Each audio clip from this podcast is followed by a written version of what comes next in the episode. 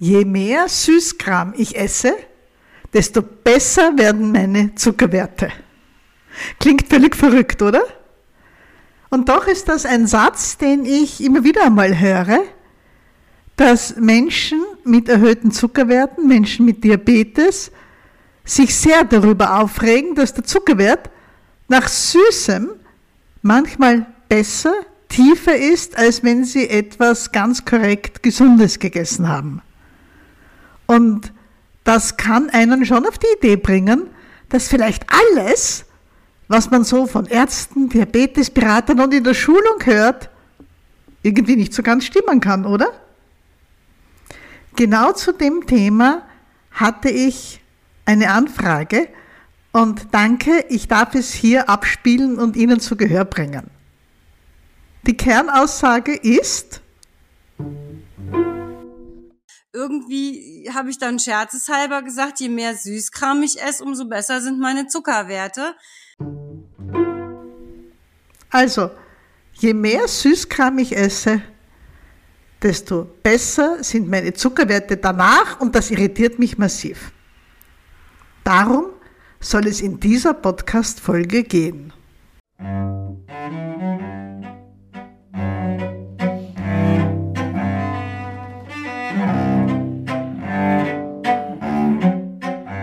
Ja, ich bin Dr. Susanne Busanik, Ärztin für Allgemeinmedizin und im Internet die Zuckertante. Und Sie können mir Fragen schicken, gerne per E-Mail. Und für den Podcast freue ich mich noch mehr, wenn Sie auf den Seiten der Zuckertante Ausschau halten nach dem kleinen orangen Mikrofon und da draufdrücken und dann Ihre Frage zum Diabetes reinsprechen. Wenn Sie das tun, beachten Sie bitte, wenn ich es im Podcast abspiele, mit Ihrer Erlaubnis natürlich, dann sollte da nichts allzu Persönliches drin sein. Also, heute geht es um die Frage einer lieben Hörerin, die noch keine Medikamente nimmt. Sie hat einen Typ-2-Diabetes. Wir werden gleich hören, dass sie einen sehr, sehr guten Langzeitwert hat. Und sie bemüht sich um gesundes Essen. Und dann passieren komische Dinge. Aber hören wir ihr als erstes einmal zu. Ja, guten Tag, Frau, Prosa äh, Frau Dr. Prosanek. Ich habe ein Problem mit meinen Werten, die ich mir nicht erklären kann. Jetzt sind meine Zuckerwerte nicht wirklich hoch, aber ich habe äh, irgendwie das Gefühl, ich verstehe den Zusammenhang Essen zu Blutzuckerwerten nicht. Ähm, wenn ich versuche, mich vernünftig zu ernähren, drei Mahlzeiten am Tag, Frühstück mit einem Naturjoghurt und Haferflocken, Zimt, etwas Obst, manchmal vielleicht noch eine Scheibe Vollkornbrot mit etwas äh, Frischkäse und zum Mittag meistens auch nochmal Joghurt oder Brot mit äh, Obst oder Gemüse, ich mag sehr gerne auch so Rohkost, äh, Karotten, Kohlrabi, solche Sachen. Abends dann ein normales Abendessen mit ein bisschen Kartoffeln, Fleisch, Gemüse. Und dann sind meine Werte oft höher äh, als an Tagen, wo ich zusätzlich zu den Mahlzeiten mich noch mit Süßigkeiten, ich sage jetzt mal, vollgestopft habe.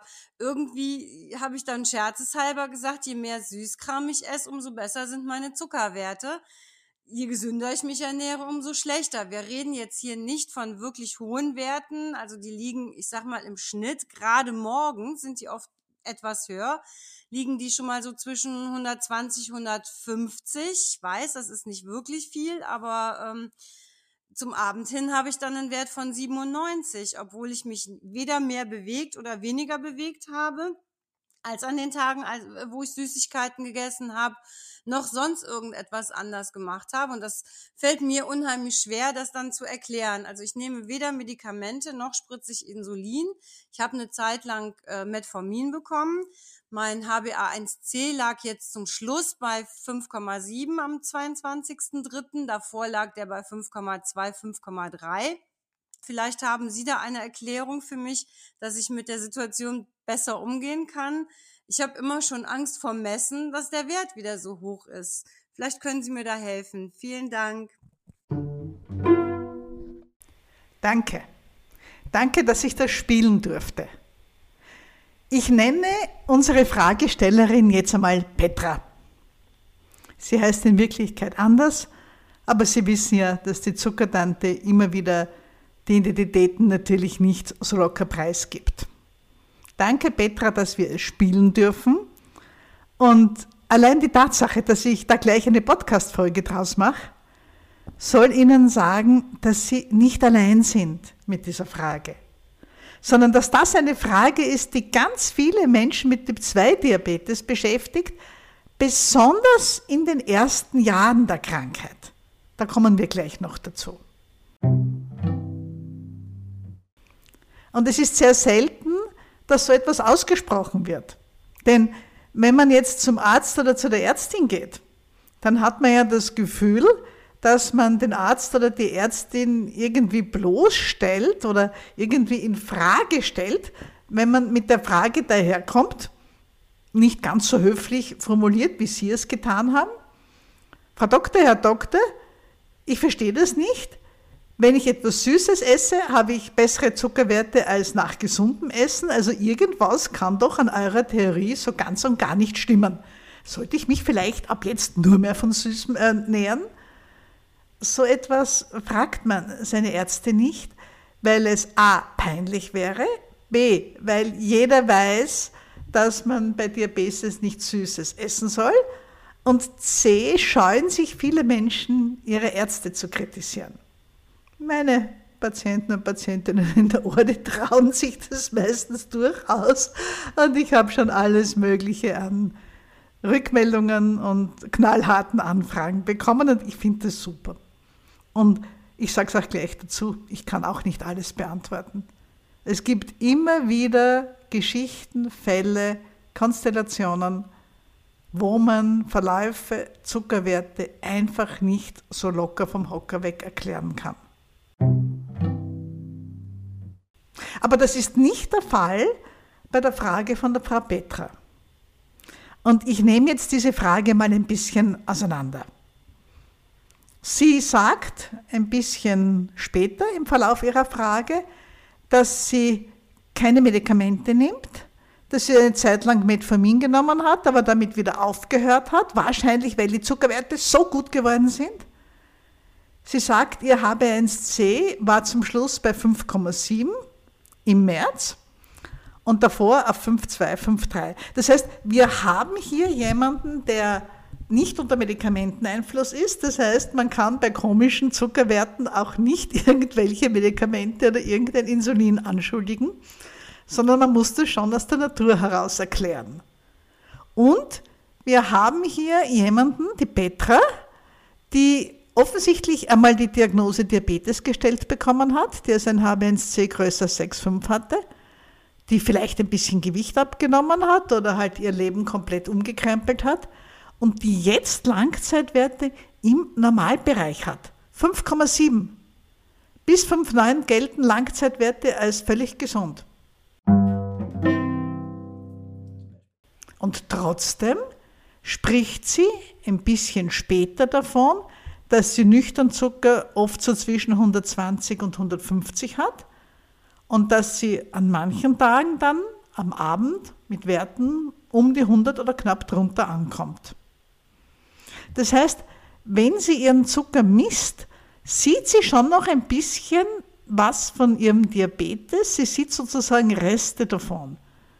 Und wenn sie ihren Zucker misst, dann sieht sie auch an manchen Werten, dass der Stoffwechsel sich halt nicht komplett normalisiert hat, dass sie aber mit ihren Maßnahmen ihre Zuckerwerte am allergrößten Teil des Tages in Ordnung gebracht hat, sonst könnte sie keine Langzeitwerte haben, die so tief im Gesunden und Normalen liegen.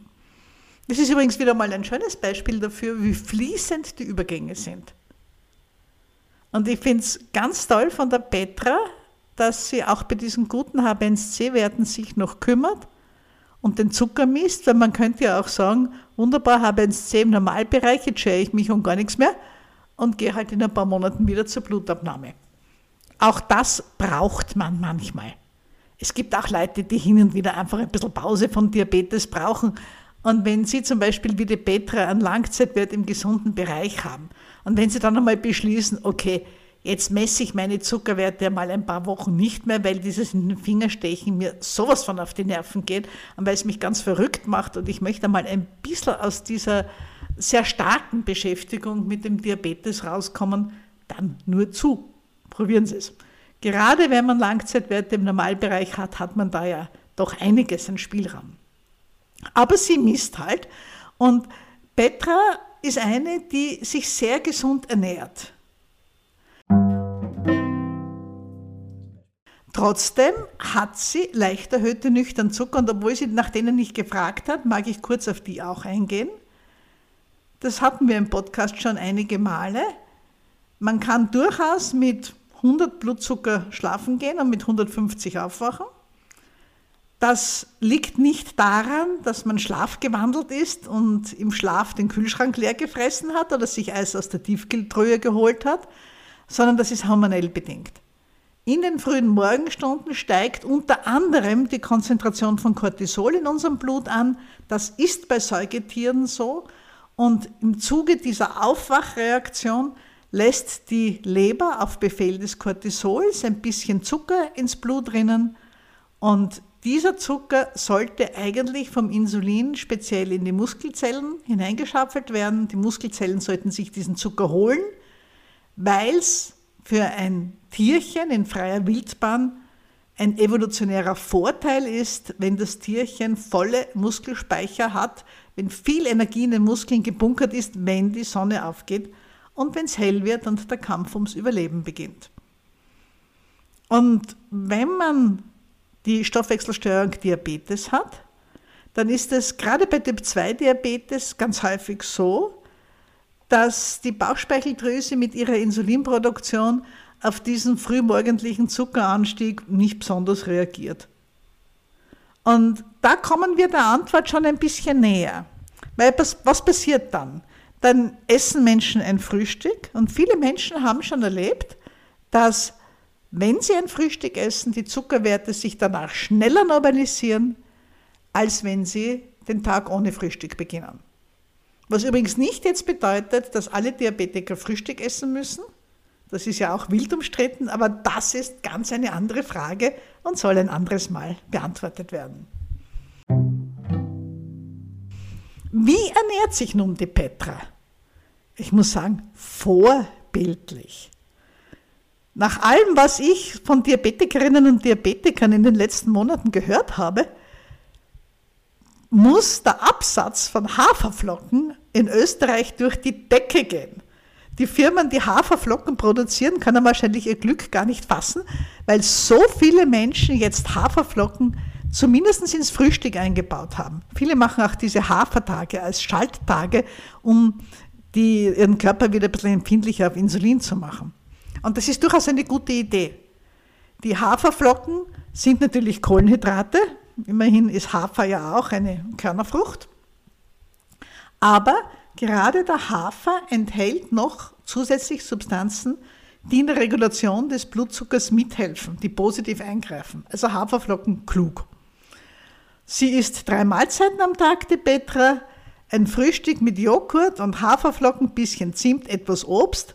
Klingt doch einfach gut. Klingt nach meinem Frühstück, obwohl ich habe keinen Diabetes, wohl Übergewicht, aber keinen Diabetes.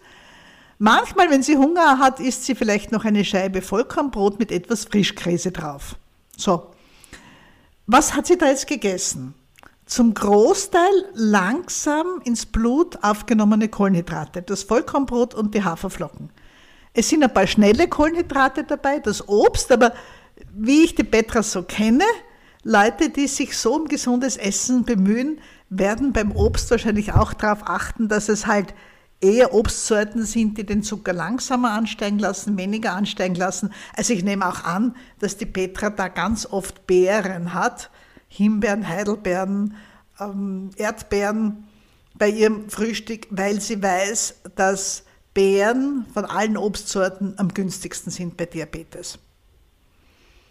Zum Mittag sagt sie, isst sie meist was ähnliches. Ich nehme an, dass die Petra eben arbeitet den ganzen Tag. Da isst sie auch gern mal ein Joghurt, ein bisschen Brot, ein bisschen Obst, Gemüse. Da isst sie sehr gern Rohkost dazu, Karotten, Kohlrabi. Und am Abend wird dann gekocht. bisschen Kartoffel, Fleisch, Gemüse. Und sie sagt, das ist bei ihr so ein Standardtag. Und dann gibt es halt auch Tage, wo sie, wo sie sagt, sich zwischendurch mit Süßigkeiten vollstopft.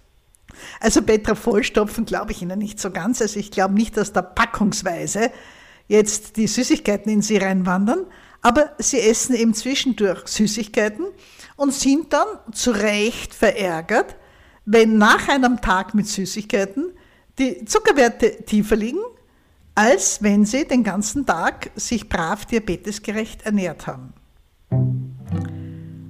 Warum ist das so? Ich sage gleich voraus, das kann nur bei Menschen passieren, wo die Bauchspeicheldrüse noch die Kraft hat, sich Insulin auf Reserve zu legen. Es ist ja so, Insulin wird gebildet in den Beta-Zellen der Bauchspeicheldrüse, also in speziellen hormonproduzierenden Zellen.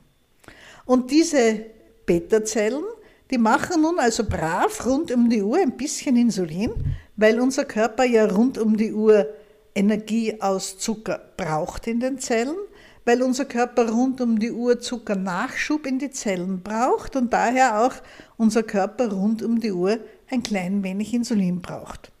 Dieser basale Insulinbedarf, wie wir Ärzte den nennen, der ist nicht in jeder Stunde des Tages gleich, da gibt es Unterschiede, aber das ist hier gar nicht so wichtig. Wichtig ist nur, bei allen Menschen, bei den Gesunden, macht, produziert die Bauchspeicheldrüse regelmäßig kleine Mengen von Insulin und lässt die rund um die Uhr 24 Stunden am Tag ins Blut fließen. Und zwar genauso viel, wie dieser Körper gerade braucht, um zu leben. Und wenn man nichts isst, dann lässt als Gegenspieler die Leber genauso viel Zucker ins Blut fließen, wie dieser Körper braucht, um gut zu funktionieren. Und wenn das alles so fein aufeinander abgestimmt gut funktioniert, dann bleiben die Blutzuckerspiegel bei gesunden Menschen eben konstant. Und wenn der Zucker im Blut mehr wird, wenn die Drüse merkt, dass der Zucker ansteigt, dann gibt sie mehr Insulin ins Blut ab. Und bei gesunden Menschen geht das blitzschnell.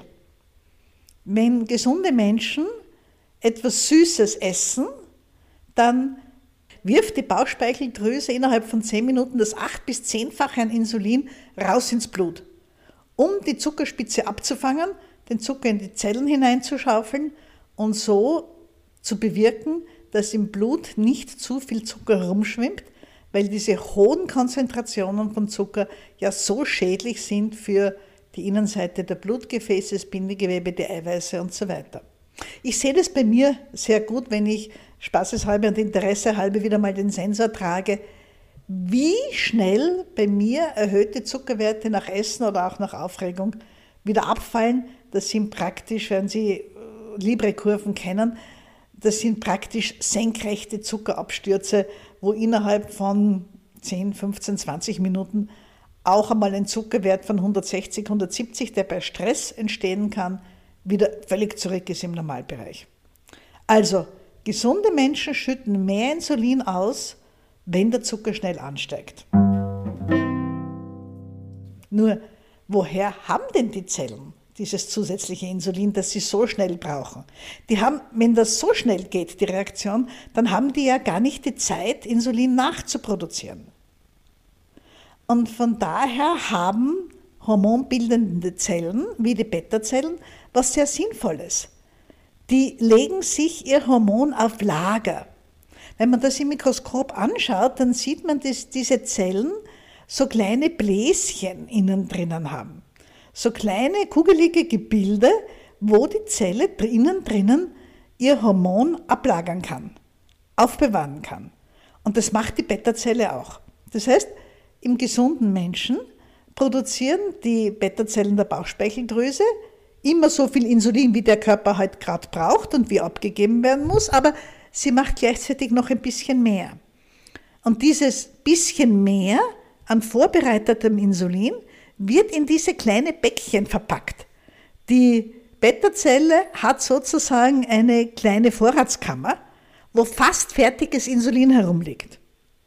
Und wenn dann zum Beispiel nach einem Bunschkrapfen, eine beliebte, sehr süße Mehlspeise in Österreich, besteht zum Großteil aus rosa Zucker und ein bisschen Teig und ein bisschen Fülle oder sonst etwas Süßes, die Zuckerwerte hochschnellen lässt, dann kann die Zelle einfach dieses fast fertige Insulin hernehmen, aus ihren Bläschen raus, schnell fertig machen, fehlen dann noch zwei Bausteine, klack, klack, die draufklicken, Aminosäuren, und das Insulin auch schon ins Blut abgeben. Das heißt, bei gesunden Menschen funktioniert das so, je schneller der Zucker ansteigt, desto schneller reagiert die Bauchspeicheldrüse und desto schneller wird Insulin abgegeben. Aber das kann natürlich nur dann funktionieren, wenn Reserven da sind. Und das ist genau das, was bei der Petra passiert. Wenn die etwas Süßes isst, dann wacht ihre Beta-Zellen auf, dann schrecken sich die Zellen sozusagen, greifen zu auf die Reserveinsuline, die sie haben, diese fast fertigen Insuline in den Vorratskämmerchen, machen das Insulin fertig und werfen es ins Blut. Effekt ist, Zucker geht rasant wieder runter. Für die insulinproduzierenden Zellen der Bauchspeicheldrüse ist vor allem der schnelle Anstieg des Zuckers ein Alarmsignal. Wenn die Zelle merkt, die Bauchspeicheldrüse merkt, der Zucker zischt ab nach oben, ganz, ganz schnell, dann weiß die auch, sie muss sofort eingreifen. Und wenn sie Reserven hat, dann nimmt sie die und wirft sie in die Schlacht und der Zucker sinkt auch wieder schnell runter. Das funktioniert nur dann, wenn die Zelle in ihren Vorratskammern fast fertiges Insulin findet. Und deshalb war es mir so wichtig, am Anfang darauf einzugehen, dass die Petra ja Langzeitwerte hat, die sich im Bereich von Gesunden befinden. Wenn aber die Petra einen Langzeitwert von, sagen wir, 9% HbA1c oder mehr hätte, dann wären ihre Zuckerwerte ja nie im Normalbereich. Dann würde sie ja mit Zuckerwerten über 200 schon aufwachen jeden Tag und auch über den Tag verteilt kaum auf wirklich normale Zuckerwerte um die 100 und darunter runterkommen. Was würde dann passieren? Die Bauchspeicheldrüse ist immer bestrebt, Zuckerwerte konstant und im gesunden Bereich zu halten. Wenn jetzt der Blutzucker permanent zu hoch ist, dann wird die Bauchspeicheldrüse jedes kleines bisschen Insulin, das sie zusammenbringt, sofort abgeben ins Blut, um zu versuchen, den erhöhten Zucker zu senken. Da ist nichts mit Vorräte anhäufen. Da ist keine Zeit dafür, fast fertiges Insulin in die Vorratskämmerchen einzulagern, damit man es dann später hat, wenn man es braucht. Das ist auch der Grund, warum gerade bei Menschen mit schlechten HbA1c-Werten, die rund um die Uhr zu hohe Zuckerwerte haben, sich Süßigkeiten so massiv auswirken. Wenn Sie jemand sind, der ein hohes HbA1c hat, wo die Zuckerwerte rund um die Uhr deutlich erhöht sind und Sie essen dann was Süßes, dann können Sie, wenn Sie einen Sensor tragen, beobachten, wie schnell der Zucker ansteigt, wie hoch er ansteigt und Sie sehen dann auch, dass Ihre Bauchspeicheldrüse einfach nichts mehr hat um den Zucker zusätzlich runterzuholen, dass sie nicht mehr nachsetzen kann, dass sie nichts hat, was sie jetzt aus Vorratskammern nehmen und ins Blut schütten könnte. Das ist dann auch eine Situation, wo die arme Beta-Zelle die ganze Zeit den Impuls bekommt, mach so viel Insulin, wie du irgendwie kannst, weil der Zucker nie auch nur annähernd in normale Bereiche kommt. Bei der Petra ist das ganz anders. Sie hat einen Langzeitwert von 5,7, also schön im gesunden Bereich. Das heißt aber auch, dass es viele Stunden gibt, vielleicht in der ersten Nachthälfte, wo ihre Zuckerwerte normal sind, wo ihre Zuckerwerte wie die von Gesunden sind. Und wenn das der Fall ist, dann hat die Bauchspeicheldrüse ja keine zusätzlichen Sorgen. Dann macht die Drüse einfach die Menge Insulin, die die Petra braucht damit ihr Körper funktioniert. Und die Drüse, die Beta-Zelle, wird sofort wieder brav und eifrig und emsig anfangen, Insulinvorräte in die Vorratskammern zu tun, fast fertiges Insulin, Insulin zusätzlich zu produzieren und sich eben aufzuheben für die Tage, wo die Petra Süßigkeiten isst. Also, die Erklärung ist, dass die Petra genug Insulinreserven hat, damit die Drüse auf einen schnellen Zuckeranstieg nach Süßem sofort reagieren kann. Und nach einem schnellen Zuckeranstieg kommt dann auch eine schnelle Insulinantwort, die völlig normal ist. Auf der anderen Seite hat die Petra nun einmal mit Diabetes zu tun. Und wahrscheinlich hat sie doch ein bisschen einen Defekt, ein bisschen ein Problem mit der Produktion und Ausschüttung von Insulin, weil sonst hätte sie ja wahrscheinlich die Diagnose Diabetes nie bekommen. Das heißt, dass in ihrem so gesunden Alltag mit Haferflocken, Joghurt und Kohlrabi und Karotten in roh der Zucker nur langsam ansteigt. Und dass vielleicht eine Beta-Zelle, die nicht ganz gesund ist, darauf nicht gut reagiert.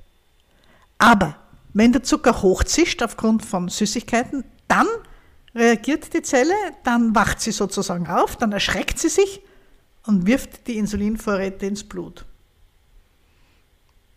Das ist fein, dass die Petra dann nachher die tieferen Werte hat. Trotz alledem sollte sie das nicht allzu oft machen. Und ich könnte mir auch vorstellen, dass die Petra beobachten kann, dass das nicht sehr oft hintereinander passiert. Ich könnte mir vorstellen, dass die Petra beobachten kann, dass die Vorräte recht schnell aufgebraucht sind. Also wenn sie das immer wieder tun würde, ihre Süßigkeiten zu essen, würde sie merken von Mal zu Mal, dass die Insulinantwort weniger wird. Dass also von Mal zu Mal der Absturz des Zuckers, der Rückgang des Zuckers weniger wird. Und dass dieser Effekt, dass die Zuckerwerte nach Süßem so schnell runtergehen, dann immer weniger und weniger eintritt und schließlich auch ausbleibt. Da die Petra ja mit Diabetes zu tun hat, ist es wahrscheinlich auch so, dass ihre Beta-Zellen ein bisschen länger brauchen als bei Gesunden, bis die Vorratskammern wieder voll sind. Was heißt das jetzt alles für die Petra? Erstens, man kann es erklären. Zweitens, fein, dass das funktioniert. Denn wenn das so ist, heißt das ja, dass die Beta-Zelle ihre Vorräte aufstocken konnte in der Zwischenzeit und dann auf Süßes genau richtig reagieren kann. Und als drittes heißt es aber auch, ja, es ist fein, dass das funktioniert und man kann das hin und wieder bei einem schönen Eis oder einer gepflegten Torte zu irgendeinem Anlass, einem Geburtstag, Weihnachten, Ostern, durchaus sich zunutze machen und sich daran freuen aber man sollte das System nicht überreizen.